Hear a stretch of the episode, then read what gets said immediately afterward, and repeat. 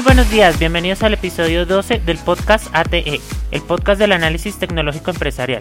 Mi nombre es Alejandro Ortiz Vivas, soy ingeniero de sistemas y consultor de tecnología en la ciudad de Bogotá, en Colombia. Hoy es jueves 3 de septiembre del 2015 y vamos a hablar de una idea para emprender.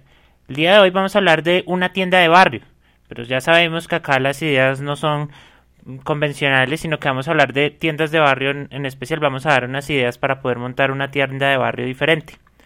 Primero hablemos de estas tiendas de barrio, digamos que son de primera necesidad para los clientes, mm, siempre van por comestibles, por licores, por cosas de aseo.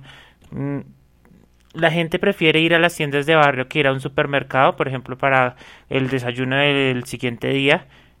Mm, antes que ir a un supermercado es como ir a comprar cosas no perecederas, pero ya las cosas de comida especialmente uno siempre tiende a, comprarlas en, en, una tienda de barrio normal. Estas tiendas de barrio, pues cosas para tener en cuenta, deben tener una apariencia de orden y limpieza. Pues no hay nada más desagradable que uno vaya a comprar la comida en un lugar que esté sucio o, o mal cuidado. Tienen una particularidad que es que tienen una familiaridad con los mismos clientes. Los, los tenderos siempre se saben los nombres y los apellidos de la gente que les compra, siempre le están hablando, a veces pues echan chismes, a veces están hablando, entonces es muy agradable estar ahí.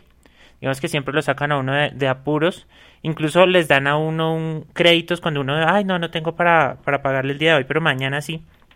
Bueno, en la siguiente quincena, entonces ellos anotan en su cuaderno sus créditos y, y siempre les va bien. Incluso esto podría ser un, una forma de solventar los problemas de, de, seguridad que siempre están como una de las desventajas es que siempre los están en la mira los delincuentes por lo que están abiertos y por lo que manejan mucho dinero. Mm, los compradores hay ciertos tipos de compradores pero por lo general son los que siempre van buscando precios bajos. Ay no vamos a buscar si de pronto no sé el chocorramo está más barato allí o allá entonces lo compran en la tienda de barrio o está el comprador que siempre paga con, con monedas, entonces este es el que mm, siempre va y se desvara ya para, para que le den sencillo.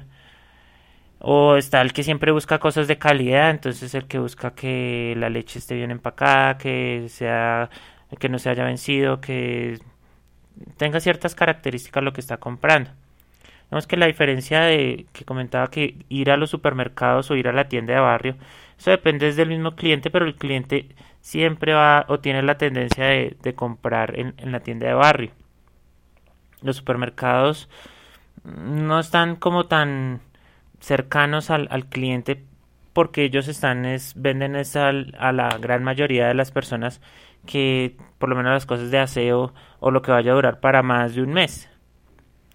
Eh, una de las características que se ha visto mucho acá en, Bogotá, en Colombia, que uno lo, lo, ve es que, por ejemplo, hay surtifruer, entonces se han especializado solamente en, vender frutas y verduras, no te venden cosas empacadas ni nada, y eso está muy bien, digamos que tienen muy segmentado las sus segmentos de clientes están bien definidos. También tenemos la, la carnicería o la fama, que, que se llama, o también tiendas donde todo es económico, pero pues la calidad deja mucho que desear. Se venden cosas, mm, por ejemplo, la papa negra, la yucadura, bueno, todo este tipo de cosas pero la gente aún así lo compra, o sea, es impresionante. Entonces, una idea para emprender es una tienda de barrio, pero ya vamos a ver que no, no tiene que ser, no tiene por qué ser una tienda cualquiera. Vamos a hablar de las desventajas de estas tiendas de barrio, pues siempre tienen los problemas de, de variedad de productos y marcas, entonces casi siempre tienen, si es la leche chocolatada, siempre es de la misma marca, o siempre, digamos que no tienen por qué variar, porque siempre se van como a pérdidas y simplemente es porque se piensa en el, en el desvare del cliente. La información de los productos pues no está tan detallada. Tienen una única forma de pago, que es el efectivo. Uno siempre va ahí, no que con tarjeta, pues obviamente en una tienda de barrio no le van a hacer recibir a uno tarjeta. Mm, a veces la atención al usuario no es tan buena en algunos sitios. Eso es discutible. A mí me parece que la, atención antes es más, más cordial, entonces no, no me parece que sea tan, tan desventajoso. De hecho, podría aprovecharse eso para tener más y más clientes el control de los productos, mm, si compran y, no tienden como que a veces se les acaba las cosas y no dicen, bueno, toca y se van acordando y anotan en algún lado, pero no está controlado por algún sistema o algo así. Mm, la presentación personal, digamos que no es como, por ejemplo, en los supermercados que están uniformados y todo, pero pues también es discutible. De pronto, con que estén bien vestidos no, no hay tanto problema.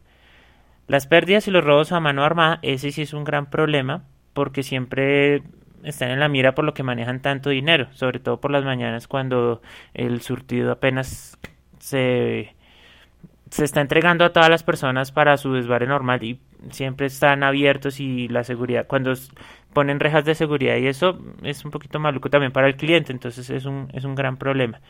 Y pues no tienen grandes campañas de publicidad, entonces mm, para darse a conocer pueden estar o pueden haber varias tiendas de barrio, pero nosotros acá en este programa hemos aprendido que tenemos otras formas de, diferenciarnos más que por el precio más económico.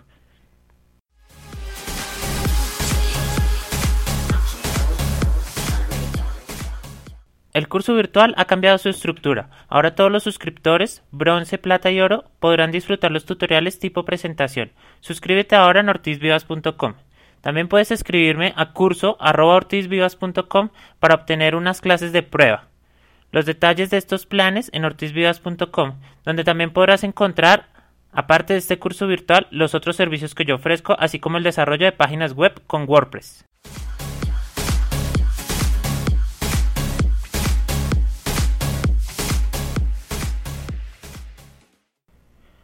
Ahora continuamos con nuestro tema del día. Estamos hablando de una idea para emprender, que es una tienda de barrio, pero como ya sabemos en este programa no hablamos de tiendas de barrio convencionales, sino que siempre vamos a buscar una forma de diferenciarnos que no sea el precio más bajo. Entonces, vamos a hacerle un análisis a esta idea. ¿Cuáles podrían ser nuestros segmentos de clientes? Bueno, por ser una tienda de barrio, estamos hablando de una locación muy pequeña, no vamos a atender a toda una ciudad ni nada, sino vamos a atender un, barrio que es un sector muy especializado de, un... Incluso las tiendas de barrio son dentro de los conjuntos residenciales. Entonces, esto nos da a nosotros la posibilidad de atender a las personas por su propio nombre, que es algo que siempre debemos aprovechar. Pero también podríamos especializarnos en un segmento de clientes que podrían ser eh, los niños, entonces, los niños tienen unas necesidades como las loncheras de sus colegios, entonces es una tienda que solamente te alista la lonchera de toda la semana y siempre te la lleva a tu casa o, este tipo de cosas podría ser una idea también. También los segmentos de, bueno, dependen del estrato, dependiendo de la ubicación donde se vaya a montar la tienda, podríamos tener unos tratos diferentes o no porque incluso podríamos tener comida, una, un segmento de clientes de solo comida saludable, que esto ya se está empezando a ver con todo el tema de las comidas que son light o que ayudan con la figura o que no ayudan a con, por ejemplo, el colesterol y todo este tipo de cosas. Las recomendaciones, esto para las personas también es muy importante y puede atraer muchos clientes.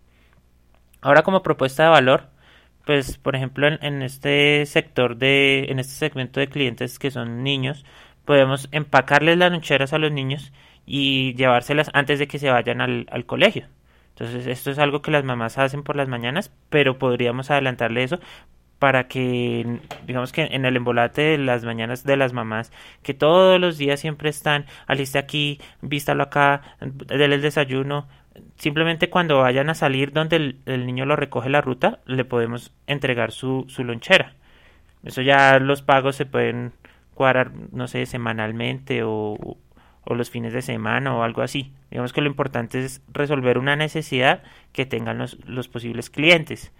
También podría ser once para los trabajadores, ¿por qué no? También con el embolate del día a veces uno no lista algo para comer entre comidas que son las once o, las medias tardes.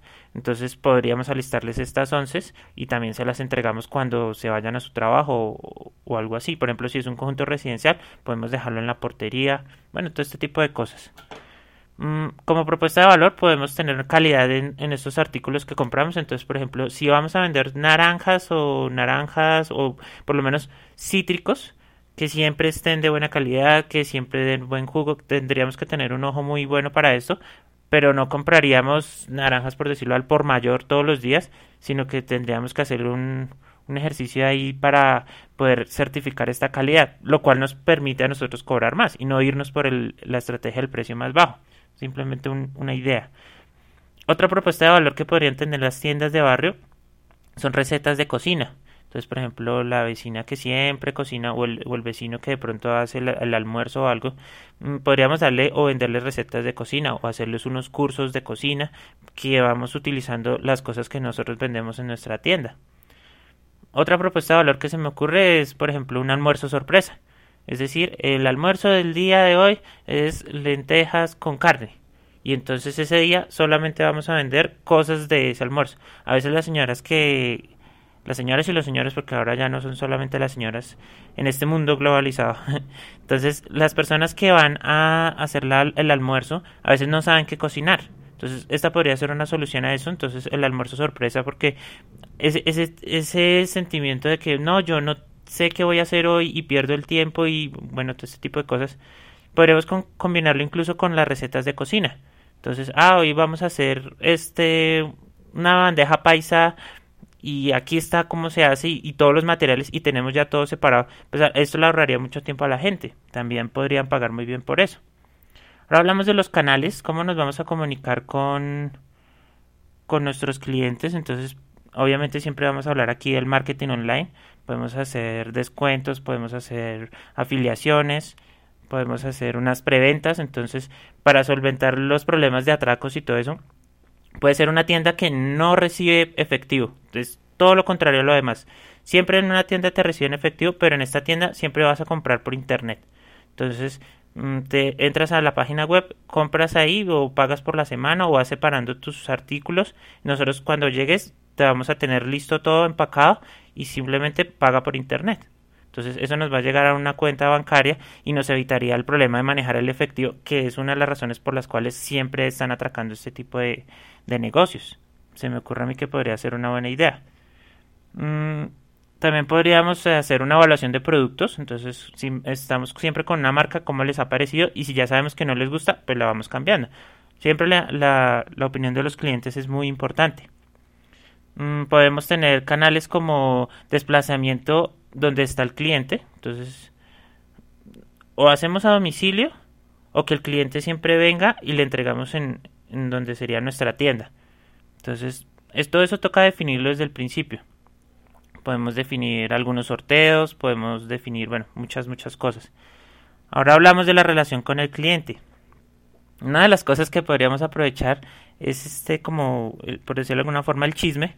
Siempre podemos chismear de, de, de una forma muy respetuosa que dialoguemos con la gente, que eso es parte de la familiaridad de las tiendas de barrio y por las razones, las razones por las cuales uno no se va a un supermercado con esas filas que siempre toca hacer. Entonces, podríamos aprovechar este tipo de cosas. Podemos hacerle recomendaciones, lo que hablamos ahorita de las recetas de cocina, bueno, ese o darme su desayuno. Entonces, ay, no sé qué vamos a hacer el desayuno de mañana. No, mire, acá están los materiales, por, pues, por decir materiales, del desayuno de mañana. Hablemos de las fuentes de ingresos, pues obviamente las ventas, algunos cursos de cocina puede ser, si estamos, eh, somos expertos en cocina y tenemos una tienda de barrio o vamos a montar una tienda de barrio, podríamos aprovechar esto. Mm, los domicilios podrían ser fuentes de ingreso, o sea, el servicio a domicilio como tal, o las entregas matutinas de las que hablamos ahorita. Todo esto podría ser fuentes de ingresos adicionales a lo, a lo que siempre hacemos. Es como un valor agregado que también se puede cobrar.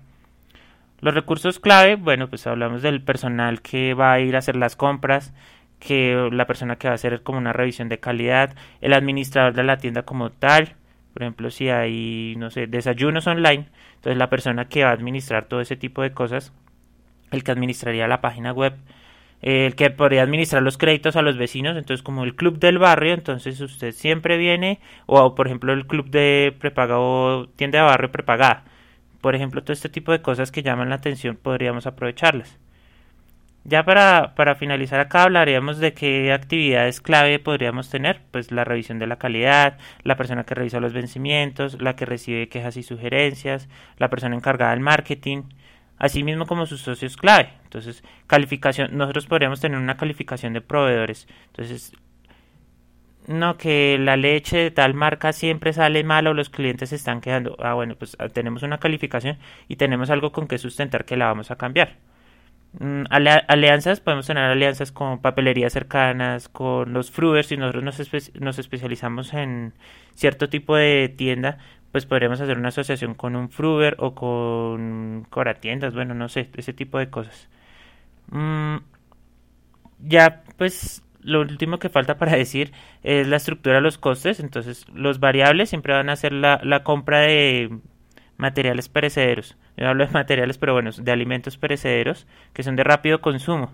Esto, de una forma, podríamos adaptarlo al pensamiento, a la filosofía Lean, que lo que podrían hacer es siempre pedir antes, que el cliente pida antes, podemos aprovechar la página web para eso. Y yo en la mañana voy a hacer las compras y solamente voy a comprar lo que necesito. Nunca voy a comprar cosas para llenar todo el negocio de cosas que no sé si van a vender o no. Podríamos tener una base muy pequeña, pero eso podría ser una, una ventaja. Y pues ya los costes fijos son el alquiler, el transporte, los salarios de las personas, los servicios públicos, impuestos, los registros en Cámara y Comercio, Mm, si nosotros vendemos al por mayor, podríamos tener una ventaja porque podríamos cobrarle un valor más pequeño al cliente, pero para nosotros es mejor porque es una cantidad más grande de lo que se vendría se vendería a diario. Pues bueno, ya se va acabando la semana, así que espero que tengan un buen día. Creo que este programa fue un poquito más largo de lo habitual.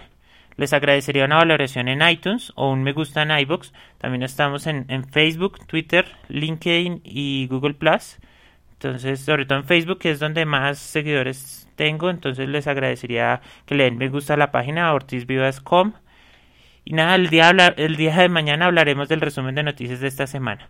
Gracias y hasta entonces.